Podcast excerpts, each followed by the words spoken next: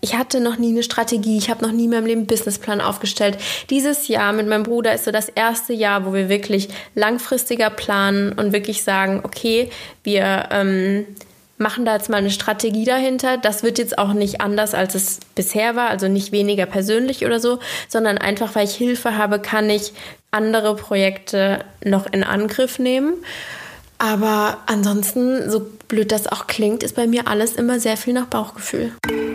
Baby Gut Business, was du von Girlbosses, Medienmachern und Digital Natives lernen kannst. Karrieregeschichten, echte Insider-Tipps und alles rund um Social Media mit Ann-Kathrin Schmitz. Hallo liebe Podcast-Freunde. Es ist wieder soweit. Es gibt eine neue Folge Baby Gut Business und ich schäme mich ja schon fast ein bisschen, weil ich in den letzten Folgen, auf jeden Fall in einer davon, große Töne gespuckt habe, von wegen, ich hätte die Taktung und ähm, ja, das, den Erscheinungsrhythmus dieses Podcasts total unter Kontrolle und hätte so viel vorproduziert. Ähm, ja, wie einigen vielleicht aufgefallen ist, kam dann letzte Woche doch wieder keine Folge online, denn ich war im Urlaub und zwar in Bolivien. Und ähm, da war doch die Internetsituation ähm, etwas komplizierter, als ich die vorab eingeschätzt habe, was dazu geführt hat, dass leider keine Folge online gehen konnte. Dafür habe ich aber heute eine wirklich, wirklich überragende wie ich finde. Und zwar mit niemand Geringerem als Pamela Reif. Deutschlands größte weibliche Instagram-Influencerin. Wahrscheinlich kennt sie sowieso jeder von euch, aber Pamela steht für die Themen Sport und Fitness, Ernährung, ähm, hat dazu auch schon mehrere Bücher geschrieben, die auf Bestseller-Niveau erfolgreich sind, hat zuletzt ein Forbes-Cover in Deutschland gehabt, was ungefähr mein persönliches Super-Goal wäre und ist deshalb nicht nur wegen ihrem absolut fantastischen Aussehen, was man an der Stelle auch mal sagen muss, sondern eben auch aufgrund ihrer exorbitanten Karriere für ganz, ganz viele Mädels da draußen und wahrscheinlich auch viele Jungs ein Riesenvorbild. Auf der anderen Seite werdet ihr merken im Gespräch, wie sehr sie das auch in ihrem persönlichen Umfeld beziehungsweise in ihrem ganz ähm, privaten Rahmen ähm, gefangen hält, teilweise auch, und auf welche, ich sag mal, privaten Vergnügen sie dann oft auch verzichten muss. Ähm, ja, alle anderen weiteren Fragen, die ihr über Instagram gestellt habt, habe ich natürlich auch mit aufgegriffen. Deswegen hört diese Podcast-Folge unbedingt bis ganz zum Ende, denn ähm, da kommen ein paar freche Outtake-Fragen, die anonym über Instagram eingegangen sind, die ich mich aber trotzdem getraut habe, ihr zu stellen. Und ähm, ja, ich hoffe, äh, dass ihr ganz viel daraus mitnehmen könnt, wie auch ihr bzw. wir alle ähm, ein wenig disziplinierter werden können und ähm, dass das unter anderem ein Riesenerfolgsfaktor ja, in vielen Bereichen des Lebens sein kann. Und jetzt wünsche ich euch ganz viel Spaß mit der Folge. Bevor ich euch jetzt ins Gespräch entlasse, müsst ihr euch noch kurz Werbung anhören, denn auch diese Folge hat wieder einen zauberhaften Werbepartner und das ist diesmal Annemarie Börland. Und Annemarie Börland macht Naturkosmetik. Ich kenne die schon ganz, ganz lange, denn ich arbeite mit denen im Influencer-Marketing-Bereich seit, glaube ich, 2015 oder 16 schon zusammen und durfte letztes Jahr dort auch einen Social-Media-Workshop für die Mädels im Team geben und bin anlässlich dessen in den Schwarzwald gereist und konnte mich praktisch mit eigenen Augen von der Produktion überzeugen, beziehungsweise von all den tollen, sehr, sehr natürlichen Inhaltsstoffen und Verpackungsmaterialien, die da ähm, benutzt werden. Und das einzigartige, super klare Quellwasser Wasser, was es nur im Schwarzwald gibt. Und mein persönlicher Favorit aus dem Sortiment sind die Hyaluron Augenpads. Und das könnt ihr mir jetzt glauben oder nicht. Ihr müsst ihr es selber ausprobieren. Das ist das einzige Beauty-Produkt, was ich im Schrank habe, was wirklich einen Soforteffekt hat. Das heißt, wenn ich mir diese Augenpads drauf mache, dann sieht es wirklich unter den Augen aus, als ob sie aufgepolstert wären. Und das ist jetzt kein leeres Marketingversprechen. Das könnt ihr selber ausprobieren. Und zwar mit einem Rabattcode, der exklusiv für diese Folge erstellt wurde. Der lautet ANI20, gilt auf das ähm, im Online-Shop von Annemarie Berland auf das gesamte Sortiment ab einem Warenkorbwert von 29 Euro bis zum 25. März. Und jetzt wünsche ich euch ganz viel Spaß bei der Folge.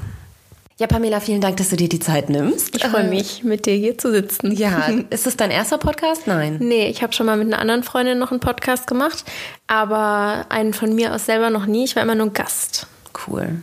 Ja, ich ähm, steige jetzt einfach mal eiskalt direkt ins Thema Business und Karriere ein. Ja. Darum geht es ja auch so ein bisschen überschriftstechnisch in dem Podcast. Ähm, ich habe an den entlang der Fragen, die ich über Instagram vorher gesammelt habe, tatsächlich so ein bisschen das Gefühl gehabt, dass du für viele Leute ein Phänomen bist. Mhm. Ich glaube, die begreifen dich als Person, als absolut perfektes Vorbild und ähm, die können sich, glaube ich, unter vielen Sachen die du so im Alltag machst, sowas wie einkaufen oder so ganz normalen Stuff, können, kann man sich nicht vorstellen, dass du das machst. Mhm. Deswegen. Nö, ich habe dafür Angestellte, ich mache sowas nicht. Ich dachte mir nicht, deswegen eingangs die Frage, wie sieht denn so ein ganz typischer Alltag bei dir aus? In Karlsruhe meinetwegen. Okay, in Karlsruhe. Also ich schlafe gerne etwas länger. Ich bin überhaupt gar kein Frühaufsteher. Ich schlafe so bis um halb zehn circa und ich stelle mir auch gerne keinen Wecker und wache einfach auf, wenn ich aufwache. Und dann würde ich mich wahrscheinlich erstmal an meinen Laptop sitzen und also meine To-Do-Liste habe ich immer am Tag davor schon vorbereitet. Also ich bin ein absoluter Listenmensch. Ich schreibe mir alles auf. Und meine To-Do-Liste mit Zeitangaben 10 bis 11, 11 bis 12, 13 bis 15 Uhr habe ich am Tag davor schon aufgeschrieben. Ob die dann so bleibt, sei mal dahingestellt. Aber ich habe zumindest einen Plan für den Tag im Kopf, weil ansonsten würde ich mich total verrennen irgendwie. Und dann mache ich erstmal die wichtigen Sachen am Laptop. Also mein Laptop und ich, wir sind so zusammengeschweißt und ich arbeite von meinem Arbeitszimmer aus. Also ich habe ein Schlafzimmer bei meinen Eltern zu Hause. Ich wohne bei meinen Eltern zu Hause. und ähm, ein Arbeitszimmer. Wie alt bist du eigentlich noch? 23. Krass. Ja.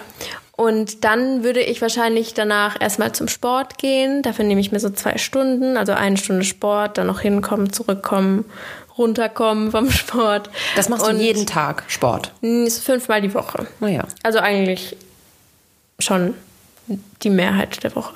Und danach würde ich mich einfach wieder hinsetzen und an meinem Laptop weiterarbeiten und was halt gerade ansteht. Vielleicht ist eine Kooperation, eine Insta-Story, ähm, Verträge mit meinem Anwalt telefonieren, andere Telefonate führen. Dadurch, dass ich ja alles selber mache, kostet das halt alles sehr, sehr viel Zeit.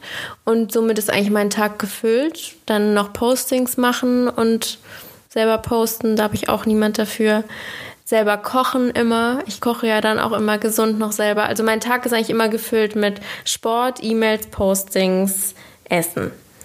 Man hat dann immer so ein bisschen das Gefühl, du bist so mega diszipliniert und jetzt hast du gerade gesagt, du bist ja auch super jung noch, 23. Ähm, bleibt denn da theoretisch noch genug Freizeit? Also triffst du dich auch mal mit Freunden einfach so, ohne Sinn und Verstand, einfach auf eine Pizza oder irgendwie sowas? Eine das Pizza? ähm, ja und nein. Also so um Weihnachten rum, wenn meine alten Freunde wieder in der Stadt waren in Karlsruhe, dann ja.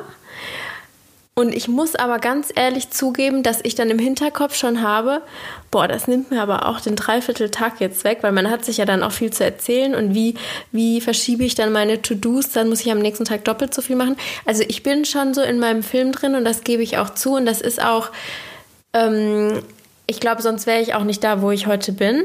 Aber ich habe jetzt nicht jeden Tag noch fünf Stunden Freizeit, das überhaupt nicht. Und dadurch, dass ja alles, was ich gerne mag, zu meinem Beruf wurde, ja der klassische Satz. Ich weiß gar nicht so richtig, was ich als Freizeit betiteln würde. Ich habe mir neulich das neue Hobby angeeignet, zur Thai-Massage zu gehen. Und es hm. macht mir so Spaß. Ich freue mich da immer wie so ein Kind drauf, dass ich jetzt zur Thai-Massage gehe. Und dann werde ich da eine Stunde lang massiert und das, danach bin ich so glücklich. Und das habe ich dann so versucht, jede Woche zu machen. Und das finde ich richtig, richtig toll, weil ich mir wirklich dachte, ich muss jetzt ein Hobby suchen, was wirklich nur für mich ist. Weil selbst wenn ich Sport mache, wo man sich ja auch den Kopf frei trainiert, dann bin ich ja trotzdem die, die im Fitness auf dem Boden rumrobbt und ihr Handy irgendwie die gegen die Flasche lehnt, um das noch zu filmen für Insta-Stories und danach noch kurz zu schneiden und hochzuladen. Also da trainiere ich ja auch nicht einfach nur so, um meinen Kopf frei zu bekommen, sondern ich trainiere ja und gucke die ganze Zeit, wie ich mich dabei noch filmen kann, damit ich das noch hochladen kann. Deshalb ist das jetzt auch nicht nur noch Hobby. Ähm, ja, deshalb gehe ich zur Massage. also ich habe halt mit 23, ähm, keine Ahnung, auch mit, mit Freunden, weiß ich nicht, ich habe halt super viel, dann weiß ich nicht, auch mal Alkohol getrunken und bin mal feiern gegangen und hatte irgendwie so eine wilde mhm. Phase. Ähm, jetzt nicht nur, weil ich war auch immer schon gut in der Uni und auch relativ strebsam. Also ja. ich bin jetzt nicht ein totales Wild Thing gewesen, aber ich hatte da schon irgendwie immer eine ganz gute Balance, würde ich fast mal sagen. Fehlte das gar nicht? Ja, oder hast man du unter, man unter, übersprungen? Nee, man unterstellt mir ja so von wegen, dass ich das vielleicht zu ernst nehmen würde, wenn ich das jetzt alles so erzähle und dass ich das andere vernachlässigen würde. Aber ich war noch nie so. Also ich war auch in der Schule immer, meine Eltern mussten sich nie darum kümmern, dass ich genug lerne. Ich habe 1,0 Abi gemacht und ich war immer sehr diszipliniert mit allem. Ich wäre nie in die Schule gegangen zu einer Klausur, wenn ich nicht wüsste, ich habe alles gelernt, was ich lernen wollte. Ähm, und ich war auch feiern, so zwischen 16 und 20 war ich sehr viel feiern und habe auch Alkohol getrunken und war abends tanzen und keine Ahnung was. Das fand ich auch alles schön und gut und irgendwann, ich habe mich auch nicht entschieden, okay, jetzt ist Tag X und ich, das gehört jetzt der Vergangenheit an. Nee, das hat sich dann einfach irgendwie so ergeben, dass es mir nicht mehr so viel Spaß gemacht hat. Und dann bin ich weniger gegangen und weniger und weniger. Und dann irgendwann habe ich bemerkt, boah, ich habe schon seit einem Jahr keinen Alkohol mehr getrunken und irgendwie fehlt es mir auch gar nicht. Und dann denkt man, okay, ich probiere es nochmal aus und dann hat es mir gar keinen Spaß gemacht. Und ähm, dann hat sich das irgendwie so ergeben. Also ich bin gar kein Mensch, der sich so Deadlines setzt oder sagt, ab heute ist alles anders oder New Year's Resolutions oder ab heute lebe ich mein Leben so oder so, sondern ich gucke einfach immer, wie ich mich fühle und wie sich es ergibt und jetzt hat sich so ergeben. Und ich war auch, als ich jugendlich war, gar kein Mensch, der jetzt 300 Freunde hatte und jeden Tag mit jemand anderen irgendwie unterwegs war. Wir waren schon immer in der Familie eigentlich sehr unter uns und ich habe enge Freunde, aber sehr, sehr wenige. Und deshalb ist es eigentlich auch heute so, dass ich ein Paar habe und da haben sich auch ein paar über die Zeit verabschiedet, was super traurig ist. Und dann kamen ein paar neue dazu, weil ich muss sagen, der Job ist schon schwierig für manche Freundschaften, würde ich mhm. sagen. Ähm, aber dadurch wurde auch meine Familie enger denn je. Also zum Beispiel mit meinem Bruder, der ist jetzt neuerdings bei mir angestellt. Das war übrigens eine Frage, die aus der Community super ja. häufig kam. Ähm, wie arbeitet ihr zusammen? Also A, ist das jetzt ein Familienbusiness? Weil wir sind jetzt, deine Mama ja. zum Beispiel hier beim Shooting mit dabei ja. ähm, und dein Bruder sieht man immer in deinen Insta-Stories. Aber so richtig weiß man ja nicht, nee, weil hängt das ganz ehrlich, wir wussten es bis neu selber noch nicht richtig, wie das, das zusammenhängt. Cool. ähm, also das war früher immer so, dass ich alleine gearbeitet habe und dann, wenn ich Hilfe gebraucht habe, habe ich nach Hilfe gebeten. Habe gefragt, Dennis, kannst du heute mit mir rausgehen? Ich brauche Fotos hier und hier und ich muss heute das machen, kannst du mich da unterstützen? Und dann haben das immer auch alle sehr, sehr gerne gemacht. Aber die den Kern meiner Arbeit habe ich immer selber bewältigt. Und inzwischen ist halt alles super viel, aber ich gebe auch meine Arbeit nicht aus der Hand. Also mir niemand außer mir selber arbeitet mit meinen E-Mails, niemand hat mit den Firmenpartnern Kontakt, niemand macht die Verträge, die Rechnungen, das mache alles ich selber. Aber so zusätzliche Sachen, die jetzt ähm, keine Ahnung, solche Sachen, die mir jetzt in den Kopf kommen und ich finde die Idee cool, aber ich meine einfach, ich schaffe das zeitlich nicht zusätzlich zu dem, was ich eh schon mache. Da haben wir uns überlegt, okay, vielleicht könnten wir die Arbeit meines Bruders, die er eigentlich nur so als Bruder immer gemacht hat, vielleicht könnten wir die auch jetzt mal in eine offiziellere Rolle umwandeln und ihn doch bei mir anstellen. Und das haben wir jetzt ähm, gemacht als Halbtagsanstellung. Und er hat jetzt, also das ist der erste Monat, und er hat jetzt schon 20 Überstunden, weil wir irgendwie eh die ganze Zeit zusammensitzen. Und jetzt, wo ich plötzlich jemanden habe, der mir Arbeit abnimmt, fallen mir lauter Sachen ein und er will das auch gerne übernehmen. Und er meinte auch gleich, okay, aber ich will auch mehr Verantwortung haben, kannst du mir nicht noch das übergeben? Also wir verstehen uns so gut und haben das aber schon immer getan. Ähm, und ich wollte ihm praktisch die Arbeit nie so übergeben, weil ich dachte, das ist auch total blöd, irgendwie als kleine Schwester den großen Bruder so irgendwie anzustellen? Geht das? Geht das für sein Ego? Ist das blöd? Der muss doch selber was machen, war immer mein Gedanke. Aber nachdem ich mich davon verabschiedet habe und gesagt habe, okay, es geht nicht darum, was ich denke, sondern will er das. Es geht nicht darum, was ich für ein Bild habe, wie es sein sollte oder was ich denke, wie er sich gut fühlen sollte, sondern es geht darum, fühlt, fühlt er sich damit gut und findet er das vielleicht toll als Lebensweg. Und dann meinte er, ja, ich würde das eigentlich wirklich gerne machen, wenn du mich dabei haben willst. Und damit hat sich eigentlich die Sache gegessen, weil man denkt immer, die anderen sind so, wie man selber ist, aber das stimmt nicht. Nur weil ich das Zepter in der Hand haben will, heißt das nicht, dass er das auch in der Hand haben will. Vielleicht ist er ein Mensch, der sich sehr gut ein bisschen unterordnen kann, obwohl er der große Bruder ist. Und deshalb funktioniert das 1A gerade.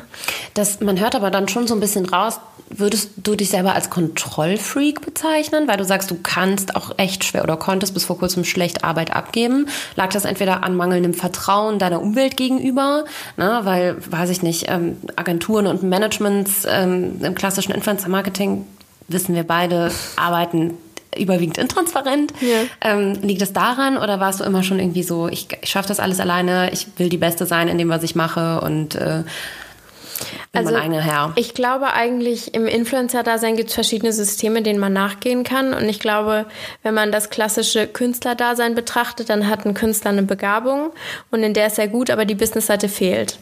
Ähm, deshalb brauchen viele in der Regel einen Manager, der die einfach leiten kann und einen Leitfaden eben geben kann, was ja auch total gerechtfertigt ist. Aber ich kann nicht singen und ich kann nicht tanzen, ich kann nicht schauspielern. Ich habe nicht so eine Inselbegabung irgendwie bei einem klassischen Talent und brauche jemanden, der den Rest übernimmt, sondern ich kann eigentlich alles ganz gut, jetzt nichts herausragend, aber ich kann alles ganz gut und so kann ich eben auch die Business-Seite ganz gut und deswegen brauche ich niemanden, der das für mich übernimmt, weil ich es eben auch selber kann.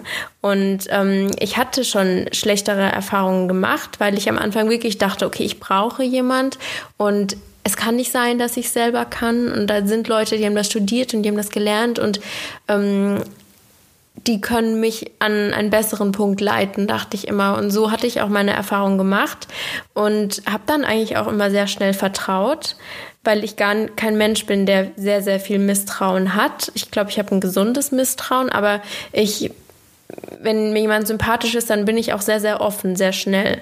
Und ich habe da schlechte Erfahrungen gemacht und dann gemerkt, dass die Leute eigentlich nur Geld mit einem verdienen wollen, eigentlich gar nicht viel selber drauf haben, nur abarbeiten, was eh bei mir reinkommt. Ich habe in meinem Leben noch nie Akquise betrieben und ich glaube, ich bin halt in einer sehr, sehr glücklichen Position in Deutschland als Influencer und da brauche ich niemand, der für mich abarbeitet und eigentlich so tut, als würde er mir alles heranschaffen, was dann nicht stimmt, was man aber meistens nicht sieht, weil, wie du meintest, das ist alles nicht so transparent bei uns in der Branche. Und so hat das dann nach und nach Klick bei mir gemacht, was auch gar nicht schlimm ist, weil so habe ich es erst gelernt. Hätte ich die Phase nicht durchlebt, dann hätte ich es nicht gewusst. Also ich bereue das auch überhaupt gar nicht. Aber ähm, ja, so habe ich eben mit der Zeit gemerkt, dass man es doch ma manchmal einfach selber am besten kann. Ja. Jetzt sind wir ja schon so ein bisschen in deiner Vergangenheit am Wühlen. Ja.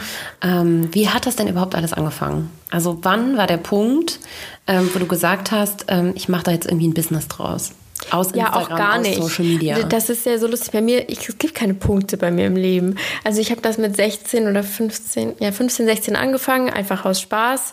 Eine Freundin aus der Parallelklasse hatte das angefangen und dann habe ich da auch Bilder gepostet und hatte halt mein Profil immer auf öffentlich gelassen. Einfach bei Instagram? Ja, einfach bei Instagram und meine Eltern haben mir dann auch gefolgt und geliked. Also ich hatte auch nie das Gefühl, dass ich was verstecken muss oder so. Und habe da Selfies gepostet und aus dem Sport ein paar Bilder und von meinem Mittagessen bei Vapiano habe ich ein Bild gepostet.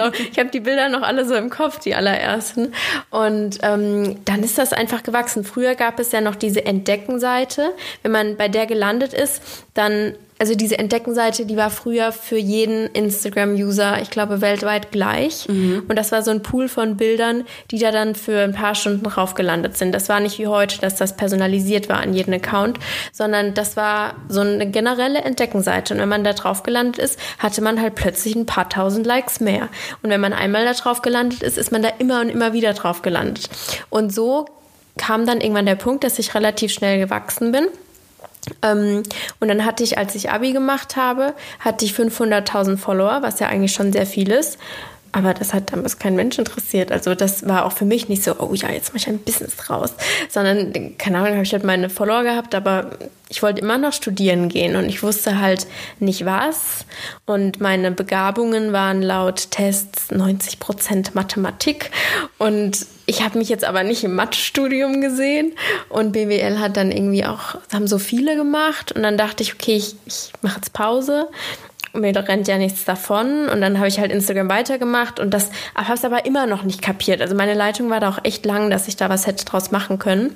Und dann habe ich mich sogar in Mannheim bei BWL eingeschrieben, wurde auch angenommen, bin aber keinen einzigen Tag hingegangen. Dann dachte ich, ich mache ein Fernstudium. Also bei mir gibt es keinen Punkt, wo ich dann gesagt habe, okay, jetzt werde ich Influencer.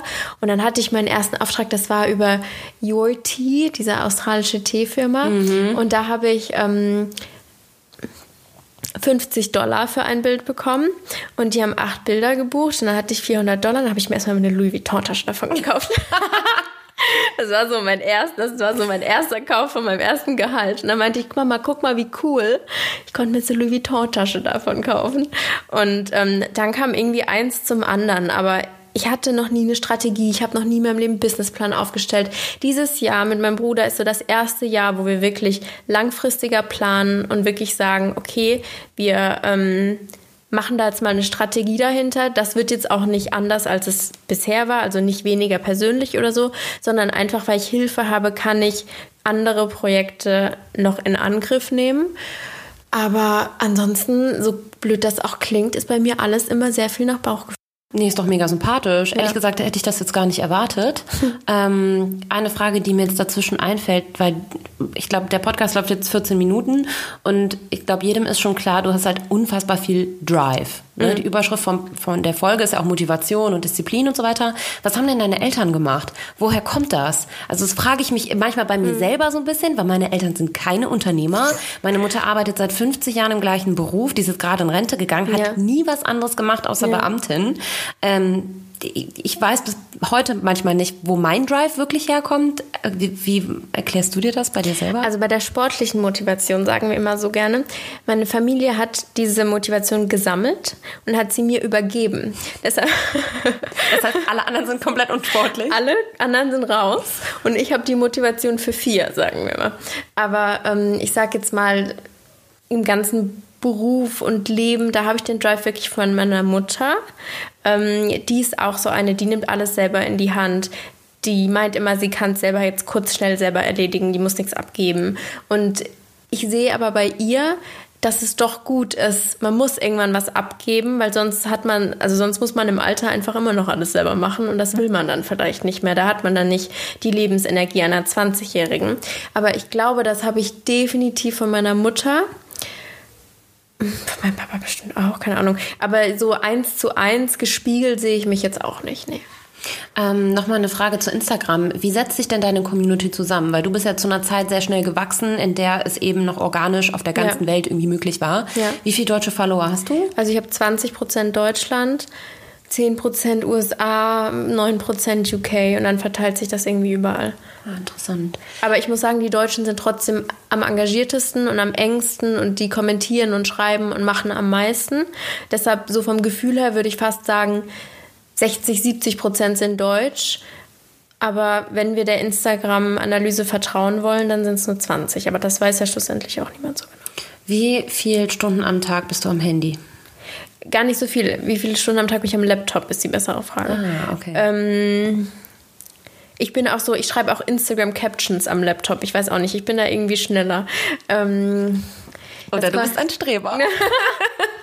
ich weiß nicht, ich kann da so schnell tippen einfach. Ähm, das ist schwierig zu sagen, das kommt einfach auf den Tag drauf an, aber das, ja, keine Ahnung, können bestimmt acht Stunden sein.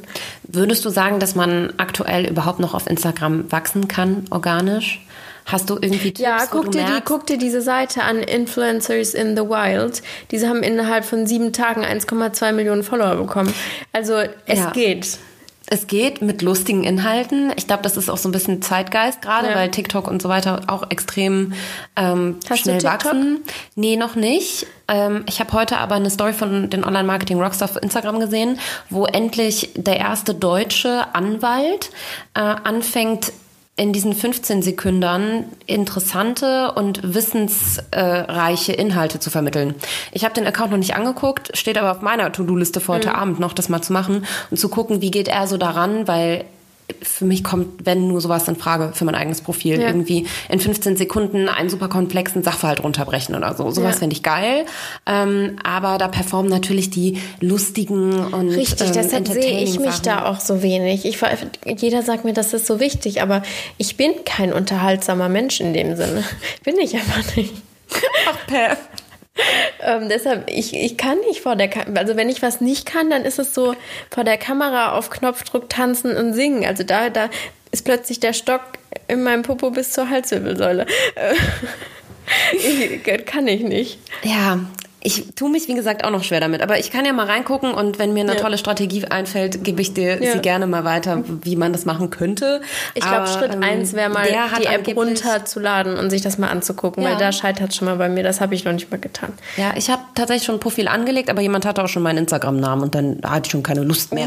An der Stelle war ich schon frustriert. Nee, aber das gucken wir uns mal an. Ähm, wie viele Leute arbeiten denn jetzt in deinem Team? Also eigentlich ja nur du und dein Bruder aktuell. Genau, mein Bruder seit diesem Monat. Genau. Und meine Mama, die geht überall mit, ähm, wenn es um roten Teppich geht, weil da will mein Bruder einfach nicht mitgehen.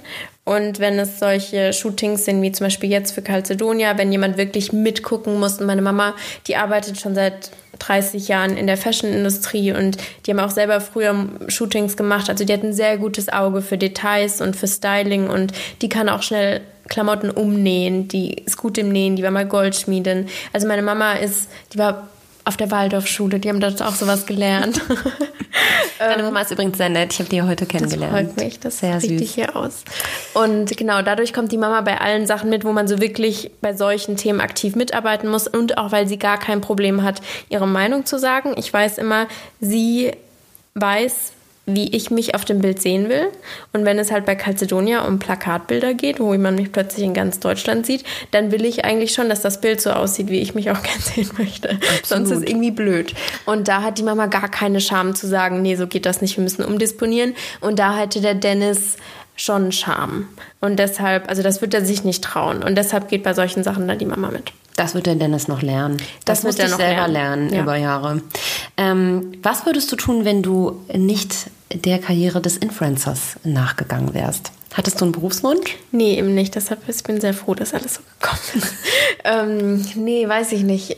Ich glaube, ich werde immer einen Beruf finden, einfach weil ich sehr motiviert bin und weil ich mich eigentlich überall einarbeiten kann. Und ich glaube, ich habe sehr viele, also ein sehr breit gefächertes Spektrum an Talenten, sage ich jetzt mal. Deshalb sehe ich mich jetzt nicht verloren, wenn Instagram stirbt. Aber so einen Berufswunsch hatte ich nicht.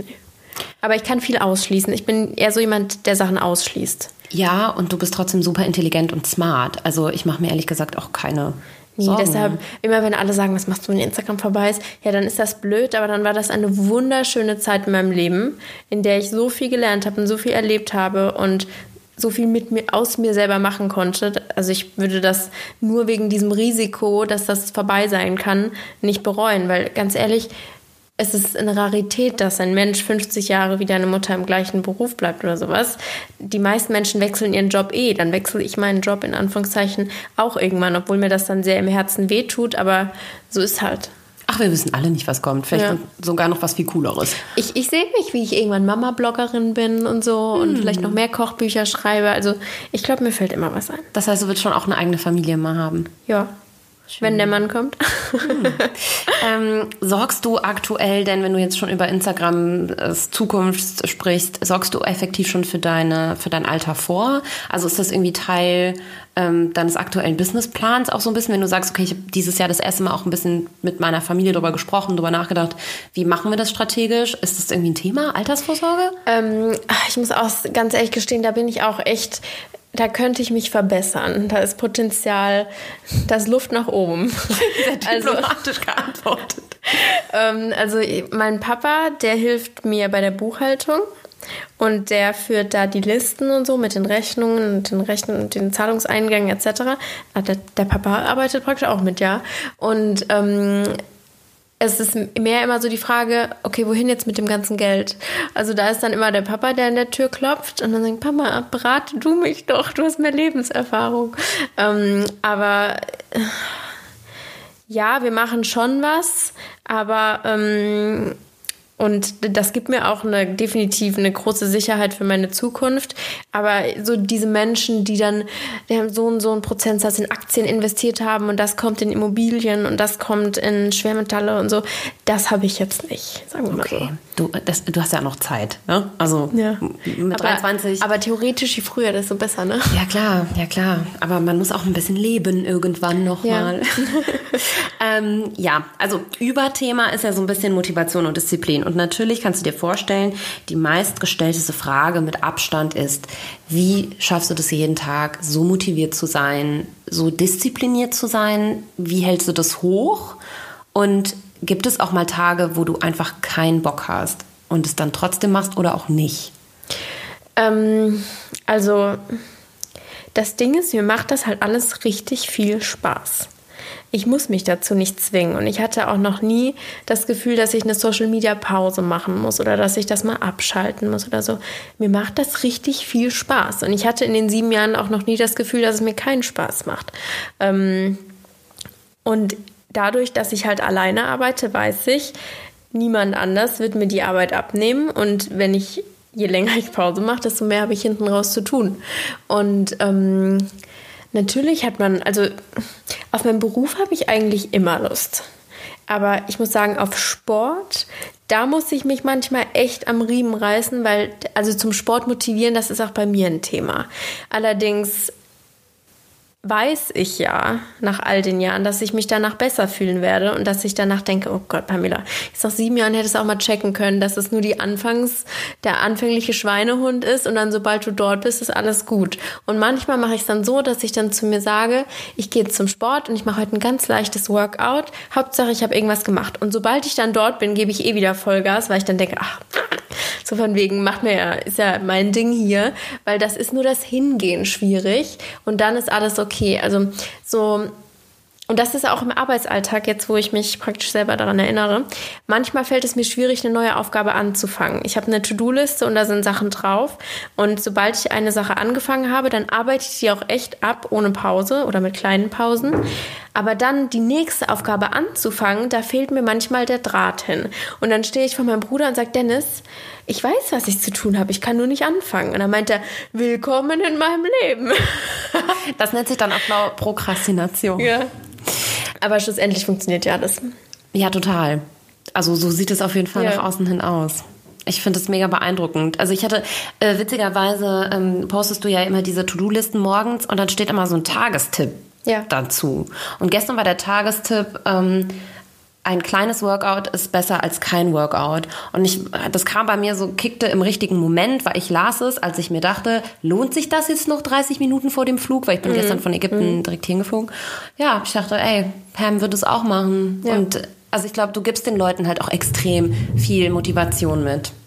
Ja, das freut mich zu hören. Weil Aber hast du manchmal Angst, dass es vielleicht auch ins Gegenteilige umschlägt, dass die Leute von dir genervt sind, weil sie sagen, oh Mann, die ist so perfekt und die geht jeden Tag und ich schaffe es einfach nicht und ich weiß nicht, wie ich es hinkriegen soll. Nee, ich glaube nicht, weil also bestimmt, deshalb entfolgen einem ja auch Leute. Ich meine, das ist ja total normal.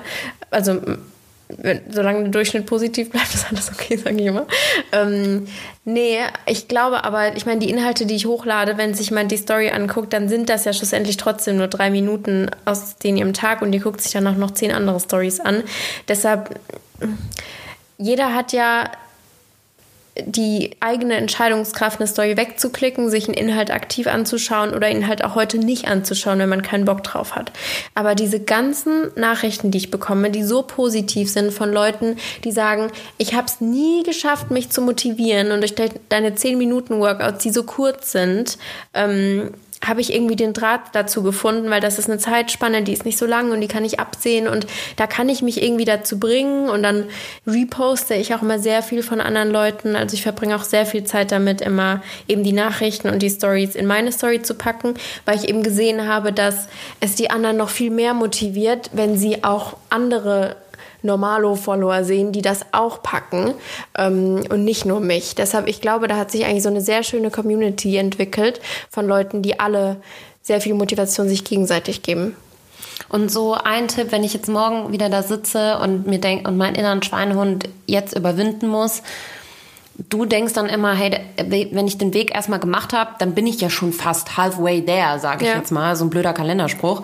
Aber ähm, das ist, glaube ich, so, das, das hilft vielen. Ja, vermutlich. auf jeden Fall. Einfach den ersten Schritt zu gehen, in kleinen Steps zu denken ja, und ein kurzes Workout zu machen, eben nur fünf Minuten ja. statt 50. Ja, ja, vor allem, ähm, ich sag mir ganz oft, oder ich gebe oft den Tipp der 10-Minuten-Regel. Also wenn man was nicht machen, also man weiß, man sollte es eigentlich machen, aber man will es nicht machen, dann sagt man, okay, ich fange die Aufgabe jetzt 10 Minuten an. Ich stehe jetzt auf und ziehe meine Sportleggings an und packe meine Tasche und in 10 Minuten könnte ich mich dann immer noch entscheiden, es nicht zu tun. Weil 10 Minuten sind wirklich eine absehbare Zeit, die hat schlussendlich jeder und man muss die Aufgabe ja nur anfangen. Und wenn sie einem dann immer noch zum Hals raushängt, dann kann man sagen, nee, heute nicht. Aber diese zehn Minuten, wenn man es dann irgendwie angefangen hat, dann macht man es halt, weil es dann doch nicht so schlimm ist. Es ist immer nur der Anfangsschritt, der schlimm ist. Oder auch eine To-Do-Liste, die ganz groß auf dem Blatt Papier erscheint. Vielleicht ein ganz neues Projekt, was man gar nicht geordnet hat im Kopf. Und man hat lauter Gedanken dazu, aber man denkt, das ist ein Berg von Aufgaben, den ich nie bewältigen kann. Wenn man sagt, okay, ich setze mich jetzt hin und ich sortiere jetzt mal die Gedanken und ich überlege mir mal, wie könnte das sein? Und dann schreibt man es auf und dann ist gar nicht so schwierig. Also dann schreibt man es auf und dann denkt man, ach, das war jetzt ja eigentlich ein Klacks. Ich weiß nicht, wieso ich das jetzt wochenlang vor mir hergeschoben habe. Und so ist das bei fast allem im Leben. Und deshalb, man muss sich nicht als Ziel setzen, die Aufgabe zu Ende zu bringen, sondern sich wenigstens die Chance selber zu geben, sie anzufangen und dann vielleicht den Weg weiterzugehen. Ja, jetzt bist du ja nicht nur unbedingt mega motiviert, sondern auch super diszipliniert.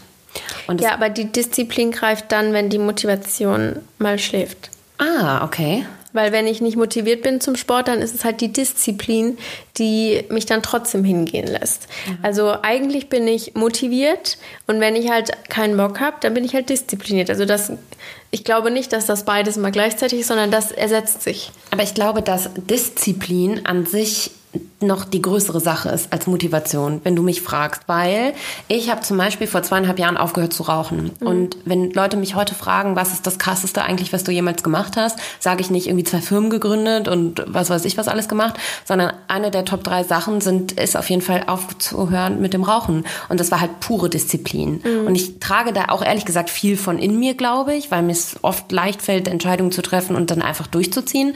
Aber ich sehe das zum Beispiel bei meinem Lebenspartner, der tut sich da extrem schwer mit. Ja. Und manchmal macht es mich schon fast ein bisschen wütend, weil ich mir denke, so schwer ist es doch nicht. Mhm. Aber, es, Aber fiel es dir damals sehr, sehr schwer? Mhm. Ja, doch, klar. Ich kämpfe immer gegen mich. Auch, immer. Mhm. Aber deswegen meine Frage so, mal, der Sport ist ja die eine Sache.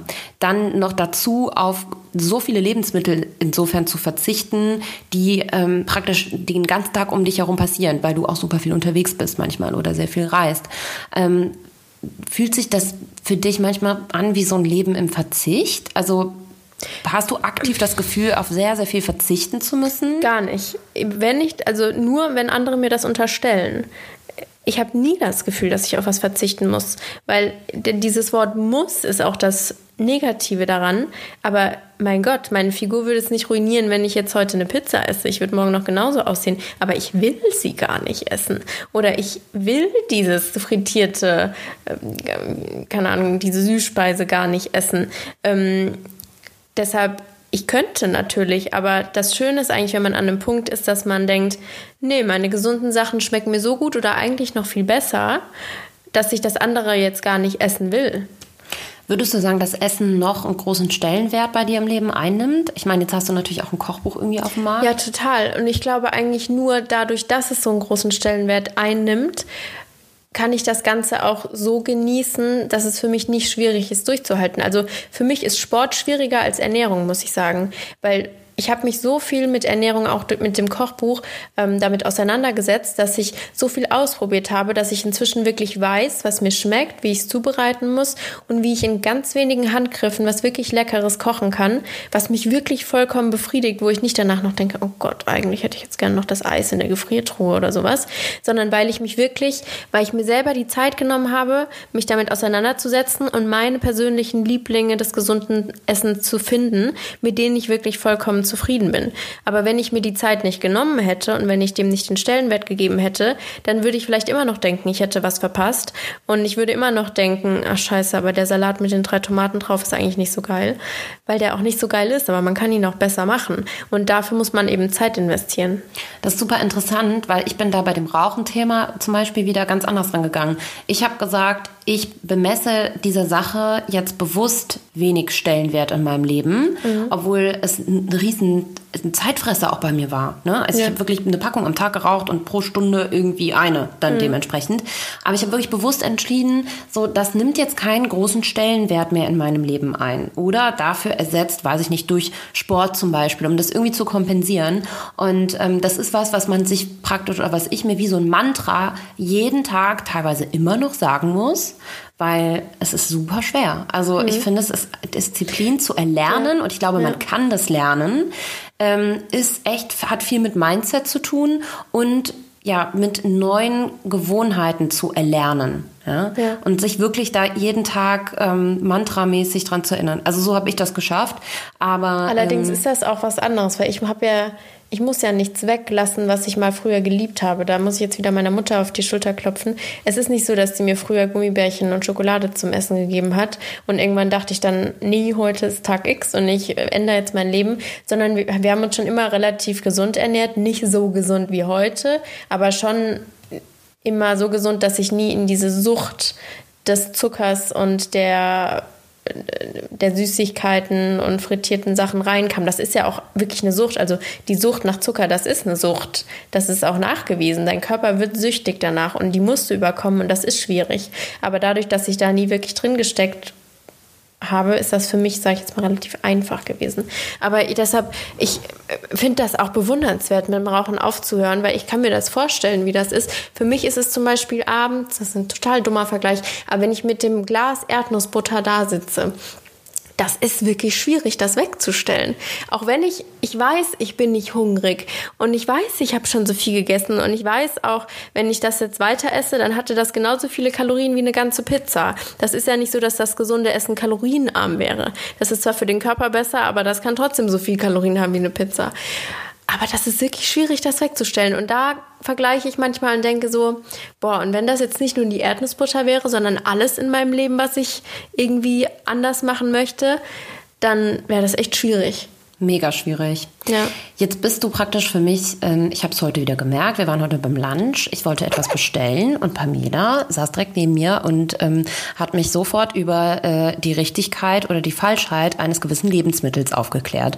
Und ähm, äh, da ist, da habe ich mich kurz auch wie ein dummes kleines Schulmädchen gefühlt, mehr oder weniger neben dir und dachte mir so, wow, woher hast du all dieses Wissen? Also, ist das autodidaktisch erlernt? Ähm, war das irgendwie mal Teil einer Ausbildung oder? Nee, aber ich, also mein Wissen basiert rein auf ich habe mir Fragen gestellt und habe sie gegoogelt. Google weiß praktisch alles. Oder ich schaue mir YouTube-Videos dazu an oder Dokumentationen. Oder zum Beispiel, wie ich vorhin zu dir gesagt habe, mein Bruder und ich, wir unterhalten uns den ganzen Tag über solche Sachen. Und manchmal hängt er mir echt zum Hals raus und ich denke, oh, können wir nicht, keine Ahnung, über über die, Gott und die Welt irgendwie kurz lästern oder irgendwas, was nicht so viel Tiefgang hat. Ähm, aber wir unterhalten uns den ganzen Tag eigentlich über sehr interessante Sachen und dann zeigt er mir irgendeinen TED-Talk dazu und so summiert sich das Wissen irgendwie. Und ich habe bestimmt nur Wissen in einem bestimmten Bereich. Also in anderen Bereichen bin ich eine absolute Niete. Aber bei solchen Sachen, das interessiert mich einfach. Kasperst du auch mal rum einfach? also es klingt zum Glück, aber wenn jetzt mit deinem Bruder auch nur ernste, nur, nein, das stimmt natürlich wahrscheinlich nicht. Ja, manchmal nicht. redet er über Angelhaken und sein, weil der angelt so gerne. Das finde ich so stinklangweilig und deshalb, ich habe schon Angst, wenn ich irgendwie selber mit ihm einen Podcast machen werde, dann muss ich ihm ja eine Stunde zuhören. habe ich Angst davor. Aber ich denke mir halt, also ich, ich finde das so bewundernswert, weil das kann, das können jetzt die Leute da draußen natürlich nicht wissen, aber du hast auch in dieser Influencer-Bubble, ich weiß nicht, ob du selber überhaupt weißt, ähm, einen extrem guten Ruf. Ja, das also wird mir immer gesagt, ich bekomme das natürlich nicht mit. Schlecht über andere Leute, du bist einfach ähm, unfassbar nett immer Danke. zu Leuten. Wirklich. Also das Feedback trägt sich relativ häufig an mich heran und ähm, weißt ja sicher auch, ist nicht unbedingt gang und gäbe in manchen Kreisen äh, auf Events ja. und Veranstaltungen. Aber du bist eine Person, die wirklich nie schlecht über andere redet. Ja, Bist du desinteressiert an Menschen? Oder? Nee, ähm, ich so muss sagen, ich nett. würde in solchen, ich glaube, ich bin schon ein netter und höflicher und gut erzogener Mensch. Ich glaube, mhm. ich wurde unglaublich gut erzogen. Aber ich würde auch, also manchmal brennt es mir auf der Zunge und ich würde gern was sagen, was nicht nett ist. Aber dann sage ich das im Nachgang zu meiner Mama oder zu meinem Bruder oder zu einer Freundin. Aber ich das ist einfach dumm, wenn man in der Öffentlichkeit als öffentlicher Mensch etwas sagt, was einem danach äh, irgendwie Steine in den Weg legt. Und das ist ja auch wurscht, ob du den Mensch blöd findest und die Situation. Wen interessiert das denn? Das ist, das brennt nur dir auf der Zunge. Und deshalb kannst du das danach zu jemandem sagen, der es danach nicht weiterträgt. Also ich finde, das ist einfach dumm, wenn man so öffentlich Allüren hat und sich einfach als wichtiger darstellt, als man eigentlich ist. Das kann man dann im Privaten machen. Aber dafür, dass man von sich selber lebt und von der eigenen Karriere und vom eigenen Auftreten lebt, muss man das auch unter Kontrolle haben können. Und du hast ja auch irgendwie schon ganz bewusst entschieden, weil witzigerweise waren, das ist, ist auch eine Frage, die häufiger kam, ähm, dass es ihnen auffällt, dass du dich weniger mit anderen Influencern praktisch umgibst und mhm. connectest, als dass viele andere zu tun pflegen, zum ja. Beispiel. Also Punkt 1, in Karlsruhe lebt niemand. ähm, Punkt 2, ich habe das Gefühl, ich bin mit jedem eigentlich ganz gut, aber mit niemand so richtig eng. Und ich glaube, das kommt daher, weil wir einfach alle extrem in unserer eigenen Bubble leben und man hat nicht so die Zeit, sich so stark mit jemand anders auseinanderzusetzen, wenn man sich nicht davor schon kannte, dass da eine tiefgründige Freundschaft entsteht. Und ich habe halt selber den Anspruch, dass eine Freundschaft wirklich eine Freundschaft ist und ich nicht auf Social Media irgendwie versuche darzustellen, dass wir Best Friends sind, aber eigentlich, nachdem wir uns bei dem Event verabschiedet haben, interessieren wir uns einen Scheiß füreinander. Also entweder ich bin mit jemand befreundet und dann zeige ich das auch oder halt nicht. Aber ich muss das nicht faken, weil ich bin auf niemand angewiesen und die nicht auf mich. Ähm, und deshalb, ich verstehe mich mit allen super gut, aber eine tiefgehende Freundschaft hat sich einfach aus Zeitgründen oder örtlichen Gründen nicht ergeben. Hast du selber Idole? Meine Mama. ähm, schwierig zu sagen. Also ich schaue mir viele an und finde, ähm, verschiedene Aspekte von denen sehr bewundernswert. Zum Beispiel, ich finde Kylie Jenner sehr bewundernswert, obwohl ich sie jetzt natürlich als Mensch nicht von A bis Z sage, boah, das würde ich alles so nachmachen oder das würde ich gerne leben, überhaupt nicht. Aber verschiedene Aspekte finde ich sehr bewundernswert. Chiara Ferrani genauso. Ähm, ich mag auch solche Leute, die so ein bisschen trashig sind manchmal. Nicht im Deutschen mache ich aber so Tammy Hembro, finde ich super cool. Aber viele sagen immer so, boah, nee, die ist doch viel zu trashig. Und ähm, ich finde die aber toll, weil ich irgendwie bei jedem so was Positives sehe und da lasse ich mich dann inspirieren. Aber ich habe niemanden, den ich im 360-Grad-Paket toll finde. Nee. Außer, wie gesagt, meine Mama. Cool. Was ist denn so deine persönliche Definition von Erfolg? Also wann ähm, fühlst du dich erfolgreich?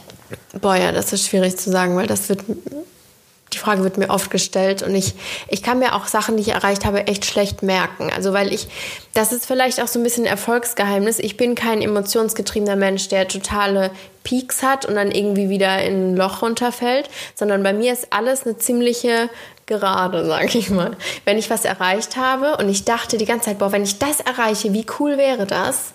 Und dann erreiche ich das und dann finde ich das cool, aber dann denke ich in der nächsten Sekunde, okay, und was jetzt? Wie geht's weiter? Und ähm, deshalb, also was ich richtig cool fand, war letztes Jahr das Cover ähm, auf, der, auf Forbes Mag Magazine. Das fand ich richtig sagen. cool. Also das war echt mal, da dachte ich, okay, das ist total weg von dem Business, was ich eigentlich mache, so alles, was wir erreichen und so, das ist schon cool, aber das fand ich richtig cool. Und natürlich mein Kochbuch. Also ich war ja letztes Jahr die erfolgreichste Kochbuchautorin auf dem ganzen deutschen Markt. Zu Recht. Und danke. Und ähm, das fand ich auch Hammer, weil ich das wirklich nicht erwartet habe. Also ich wusste natürlich, mein Buch würde sich ganz gut verkaufen, aber dass es sich so gut verkauft und dass es auch, dass ich wirklich von Menschen angesprochen werde, die nicht meine Kern-Community sind, dass ich von Leuten auf der, Sprache, äh, auf der Straße angesprochen werde oder dass ich von Müttern angesprochen werde, die sagen, ja, endlich isst mein Kind Gemüse wegen dir. Also ich habe es nie geschafft, aber danke, dass du es geschafft hast. Das finde ich richtig cool. Das finde ich, das hat meinem Leben schon nochmal viel gegeben. Das ist auch eine schöne Definition von Erfolg, finde ich. Ja. Ähm, was mir gerade aufgefallen ist, dass du gesagt hast, dass du immer wieder schon an das nächste denkst, wenn du was ja. erreicht hast und irgendwie ja. dich diesen totalen Zufriedenheitsstatus erreichen kannst.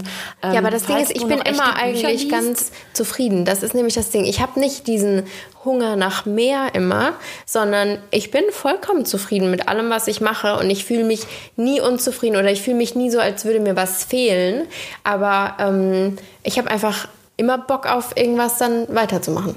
Ich glaube, ich habe ein gutes Buch, das empfehle ich dir nachher ja. mal. Ich lese gerade ein sehr, sehr interessantes Buch über dopamingesteuerte Menschen und ähm, was so deren Geheimnis ist und äh, was man sich da irgendwie auch von abgucken kann und so weiter. Und ja. ich glaube, du wirst dich in diesem Buch 100 Prozent wiederfinden. Weiß ich nicht, weil du jetzt das Wort Dopamin in den Mund nimmst und eigentlich finde ich das nicht schön, wenn Leute sich nur davon treiben lassen, weil sie die Hochgefühle suchen, weil das habe ich eigentlich nicht. Ich bin auch voll happy, wenn ich, dann würde man ja denken, okay, wenn die in Karlsruhe und in ihrer Bude hockt, da, da geht, da, da fällt der ja die Decke auf den Kopf. Warum eigentlich Karlsruhe? Ja, weil ich halt da geboren bin und das meine Familie. Natürlich ist das nicht die schönste Stadt, aber ich fühle mich da wohl.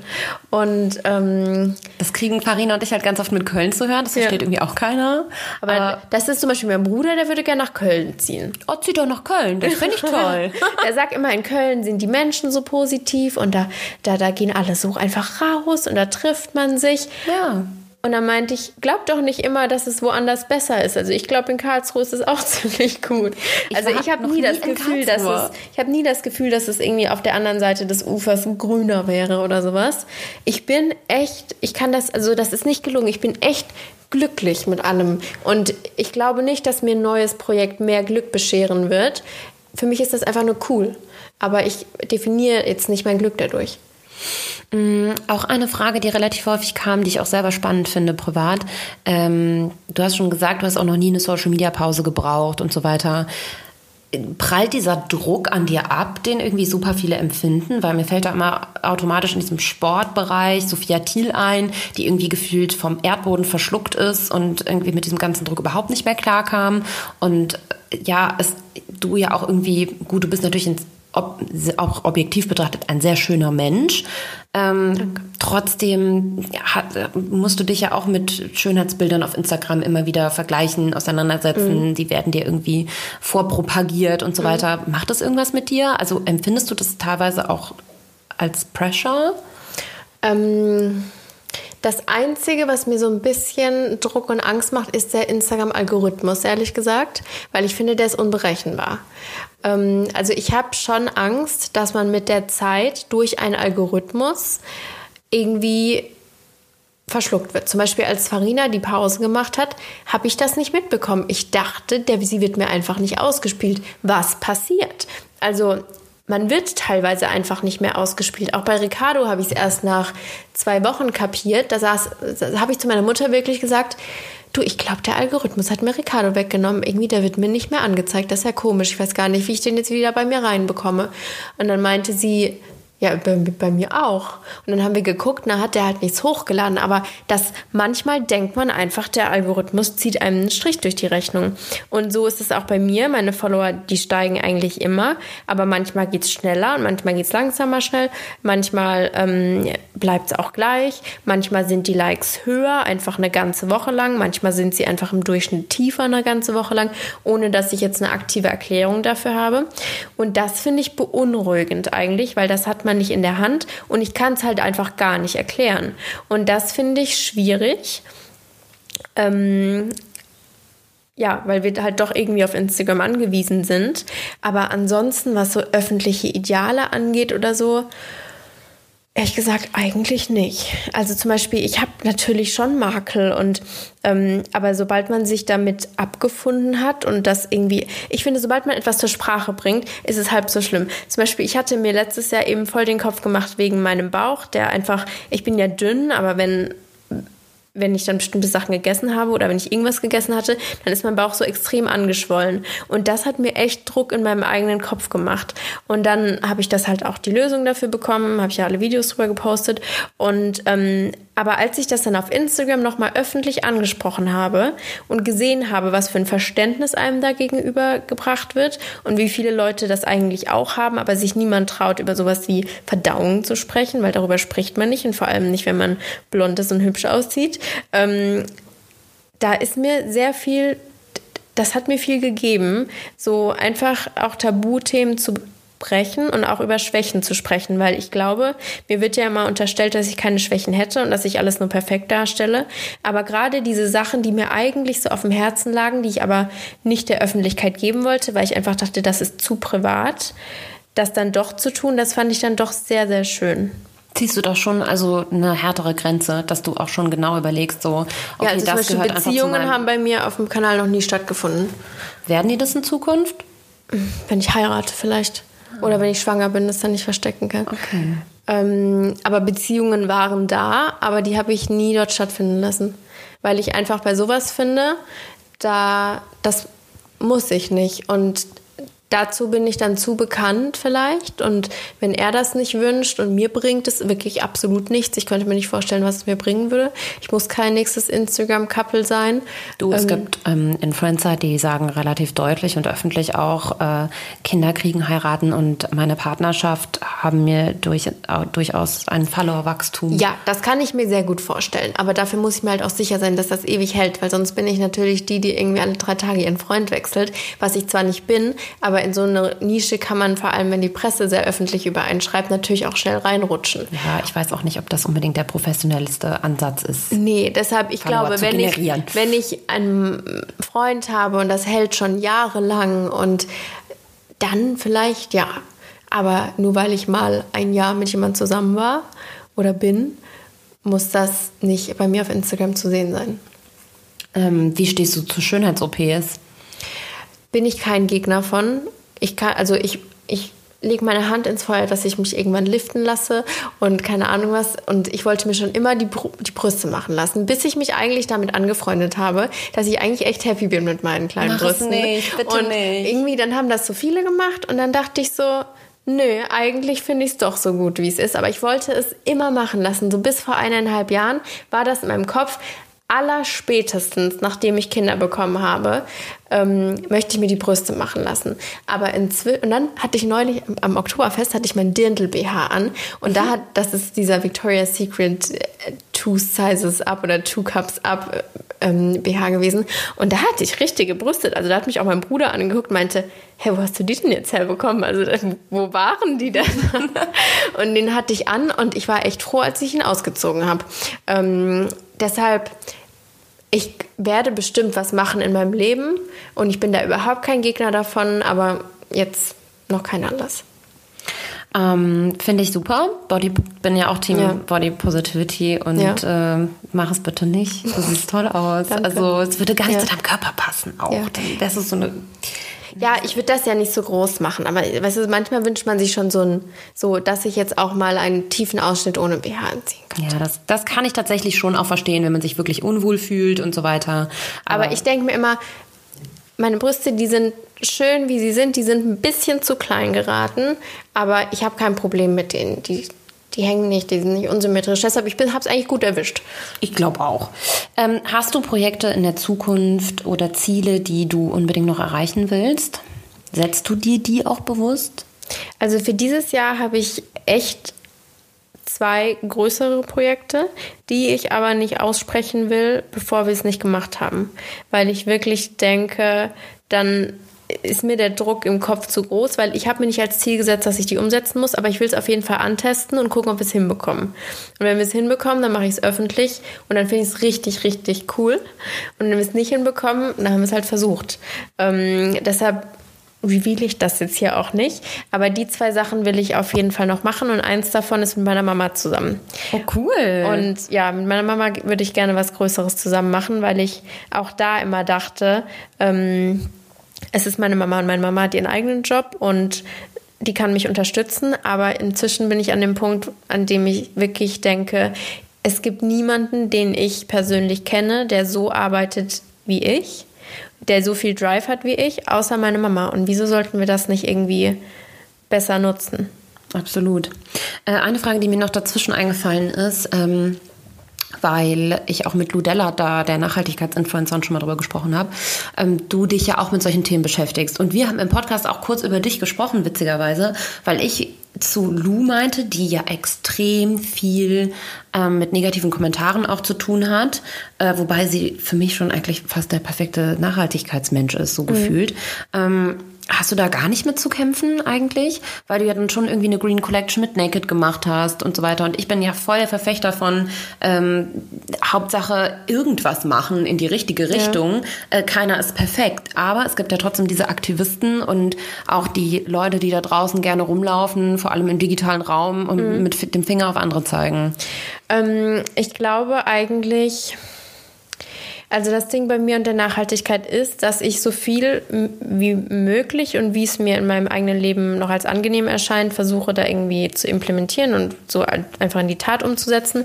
Aber ich habe nicht den Anspruch an mich selber, dass alles nachhaltig sein muss. Und ähm, ich glaube auch meine Follower haben sich nicht durch die Nachhaltigkeit an mich gebunden. Also wenn, dann führe ich meine Followerschaft an die Nachhaltigkeit heran, aber kein Nachhaltigkeitsexperte folgt mir jetzt wegen meinen Nachhaltigkeitstipps. Deshalb glaube ich eigentlich, komme ich von einer Richtung, bei der ich Positives bewirken kann, aber nicht sehr viel kritisiert werde, weil die meisten davon machen es eh nicht besser. Außer natürlich das mit dem Fliegen etc. Aber dann ist meine Community wieder so reflektiert eigentlich. Ich glaube, ich habe auch sehr intelligente Follower. Ähm, dass die wirklich sagen, ja, aber Pamela macht doch schon ihr Möglichstes, wenn da mal jemand irgendwie was Blödes kommentiert. Und einmal hatte ich richtig Schiss, das erinnere ich mich gerade dran. Ähm, ich habe eine Kollektion gemacht mit Zalando und Puma.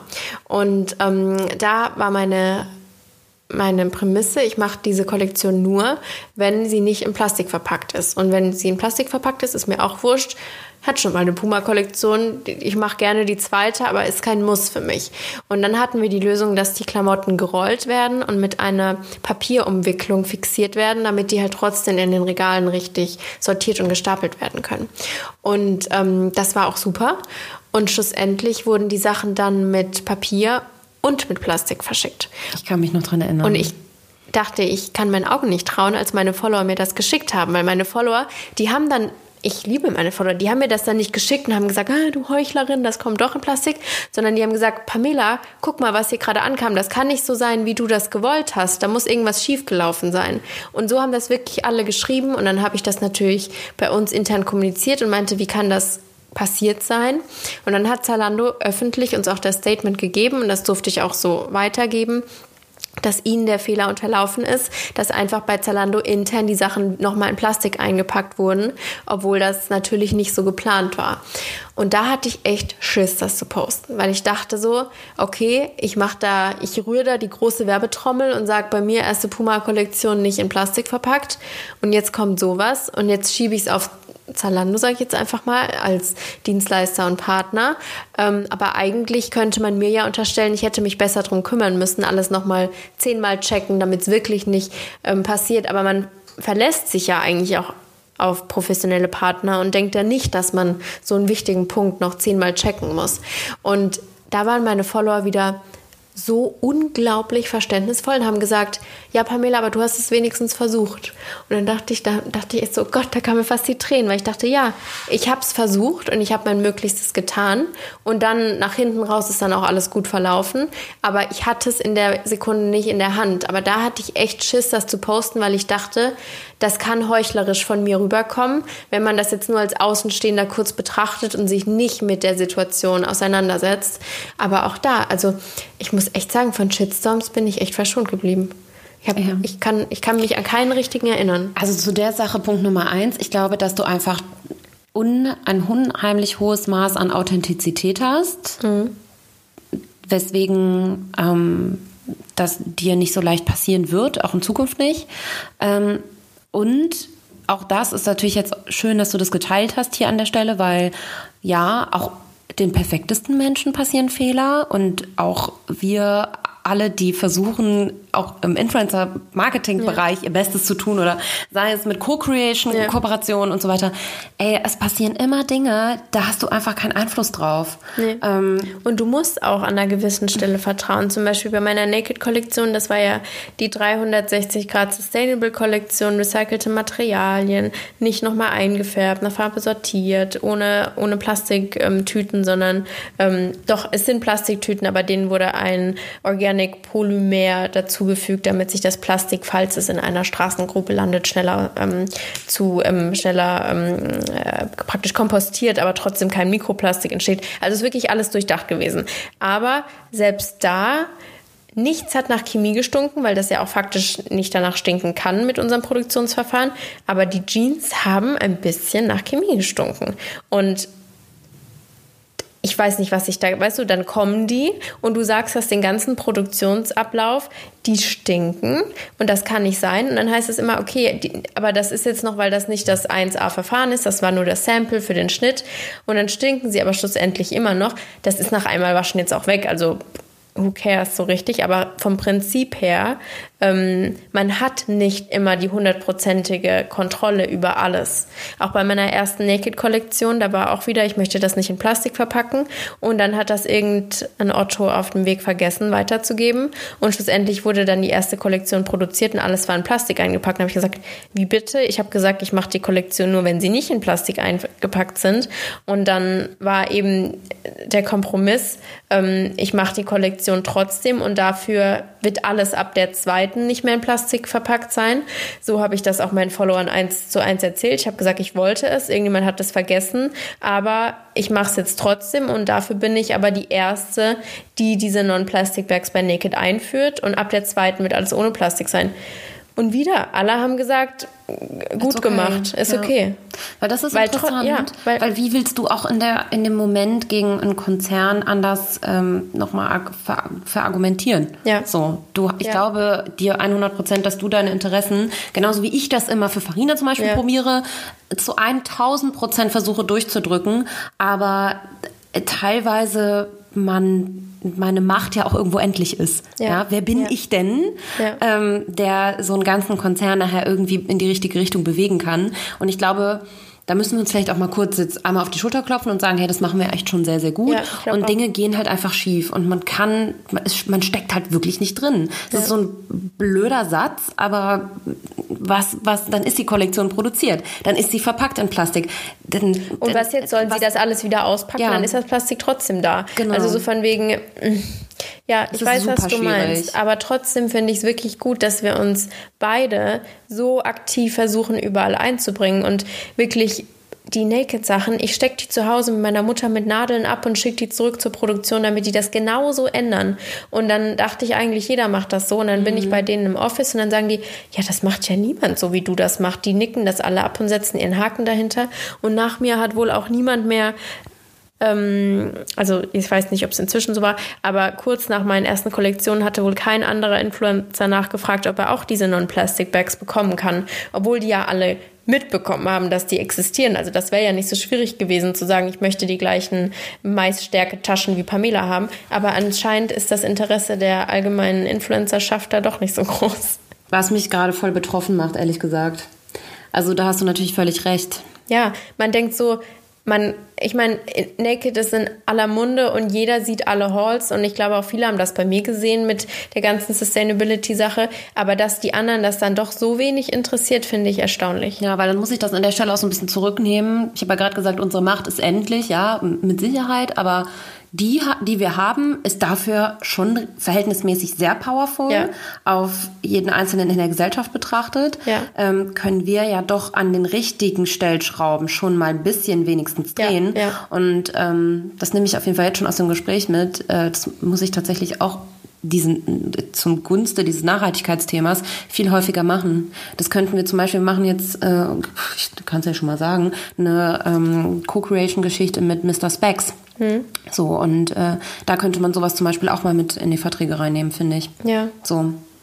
Nun ist Fall. Farina natürlich nicht ähm, die Nachhaltigkeitsinfluencerin, aber vielleicht muss man das auch gar nicht oversharen. Nee. Ja, sondern man Ja. macht es einfach und wem es auffällt, der kann es ja honorieren. Mhm. Aber ähm, man muss sich ja auch nicht mit sowas immer schmücken nach außen. Aber jetzt kommen noch die Outtake-Fragen, Ja. die ich mich eigentlich nicht stellen, äh, trauen wollte zu stellen. Nee, frag die. Die kommen nicht von mir. Ja, ja. Ich verstecke mich dahinter. Immer wenn ich es nicht beantworten will, mache ich Piep. Schmeckt dir das eigentlich wirklich alles, was du isst? Ja, natürlich. In Klammern, Also, ernst gemeinte Frage. sehr ernst, sehr ernste Antwort. Lernst du dein Storytelling mit Karteikarten auswendig, bevor du es postest? Ähm, nein, aber ich mache mir immer eine Pages-Datei auf dem Computer und schreibe mir alle Facts runter, die ich praktisch sagen muss. Also, äh, also wirklich, man muss ja Fakten rüberbringen. Also wie viel ist Mindestbestellwert, wie viel ist, wie heißt der Code, äh, bis wann ist das gültig und halt die Sachen, die ich wirklich sagen will. Und dann mache ich mir schon manchmal, ich muss ja auch Recherchearbeit bringen für die Arbeit, also für die Sachen, die ich sage. Ich will das ja auch doppelt checken, dass ich keine falschen Infos zu Nachhaltigkeit oder sowas oder zu Fischfang oder Überfischung, das will ich ja schon alles richtig sagen. Deshalb, ich schreibe mir schon meine Story erstmal so auf und dann habe ich die im Kopf und dann sage ich die. Aber so ganz ungeplant, das stimmt, ist das bei mir nicht immer. Wenn es ein tiefgründiges Thema ist ähm, oder ein Thema mit Fakten ist, aber auf Karteikarten nicht, nein. Digitale Karteikarte. Digitale Karteikarte. Wie hältst du es so lange ohne Boyfriend aus? Wer weiß denn, wann ich einen Boyfriend habe und wann nicht? Die Leute denken, sie sehen 99 Prozent von deinem Leben. Warum machst du immer so freizügige Bilder, wo dein Po zu sehen ist? Weil ich jetzt noch jung bin und wenn ich irgendwann alt bin und der runzelt und hat Dellen, dann denke ich mir wahrscheinlich, wieso habe ich das nicht gemacht, als er noch schön war. Finde ich geil, weil ähm, das heißt ja immer so ein bisschen, ja, Vorbild sein und so Ja. weiter. Wer sagt denn, dass man deswegen dann kein Vorbild ist und nicht trotzdem eine intelligente Frau ist? ja, voll. Denk mal drüber nach, derjenige, der die Frage geschickt hat. Und eine, meine allerletzte Frage, ich brauche ein Guilty Pleasure noch von dir. Eine Sache, ähm, die keiner von dir erwartet, die ich nicht von dir erwarte, irgendwas, was du heimlich machst. Ein schäbiges Lebensmittel, was du dir doch gönnst oder irgendwie sowas. Das ist wahrscheinlich für die meisten jetzt auf den ersten Blick nicht guilty, aber ich esse unglaublich viel Kaugummi und wenn man sich mal überlegt, ich beiße die ganze Zeit, was ist das, ein Klumpen Erdöl mit äh, Süßungsmittel und Minzaroma rum. Also gesund ist das wahrscheinlich gar nicht und nachhaltig auch nicht, dieser Erdölklumpen. Aber ich komme von meinen Kaugummis nicht weg. Und es gibt ja diese nachhaltigen Kaugummis, die, die kaufe ich mir auch immer und denke, ja, das mache ich jetzt. Aber die verlieren halt nach 30 Sekunden Geschmack und sind dann irgendwie auch nicht so geil. Deshalb ich also das mit den Kaugummis, das weiß ich, das ist, macht gar keinen Sinn, dass ich Kaugummi die ganze Zeit fresse. Aber ich komme davon nicht weg. Das ist wie eine Zigarette für mich. Ich liebe das. I'm dead. Dein Guilty Pleasure ist ein kleiner Klumpen Erdöl, den du kaufst. Ich bin raus, ich habe keinen Bock mehr. Tschüss. Danke fürs Zuhören. Und zum Schluss tatsächlich nochmal ein kleiner Hinweis auf einen ganz besonderen Werbepartner von mir aktuell. Und zwar ist das Smile Eyes. Ein eigenständiger Augenklinik- und Zentrenverbund, bei dem sich mein Partner, mein Lebenspartner gerade die Augen lasern lässt. Ähm, die haben zwölf Standorte in Deutschland und ähm, ja, was das Besondere ist, dass hier über 80 Prozent der Patienten schon mit der sogenannten neuen Smile-Methode operiert werden. Daher kommt auch der Name des Unternehmens, ähm, bei dem praktisch wirklich nur noch so ein ganz kleiner Schnitt am, äh, an der Hornhaut durchgeführt wird. Also wirklich noch schonender und noch risikoloser, als es ähm, sowieso schon in der Vergangenheit war. Ihr könnt nach 15 Minuten wieder raus, am anderen Tag schon wieder ganz normal Auto fahren, Sport treiben, ähm, arbeiten etc. pp. Und wer Lust hat, ist herzlich eingeladen, auf meinem Instagram-Kanal @himbeersahnetorte das Ganze zu verfolgen in den nächsten Tagen. Denn mein Freund lässt es, wie gesagt, in München machen und ich werde das so ein bisschen Social-Media-technisch begleiten und stehe euch dann auch gerne in Form von Direct Messages und Kommentaren äh, Rede und Antwort, wie das bei ihm war, falls das für einen von euch vielleicht in Zukunft auch interessant ist. Und damit entlasse ich euch und wünsche euch noch eine wunderschöne Restwoche. Bis zum nächsten Mal. Lust auf mehr Infos zum Podcast? Hilfreiche Links oder mehr zum heutigen Gesprächspartner? Dann ab auf akaschmitz.com. Daily Updates gibt's bei Instagram unter Baby Got Business. See you next time.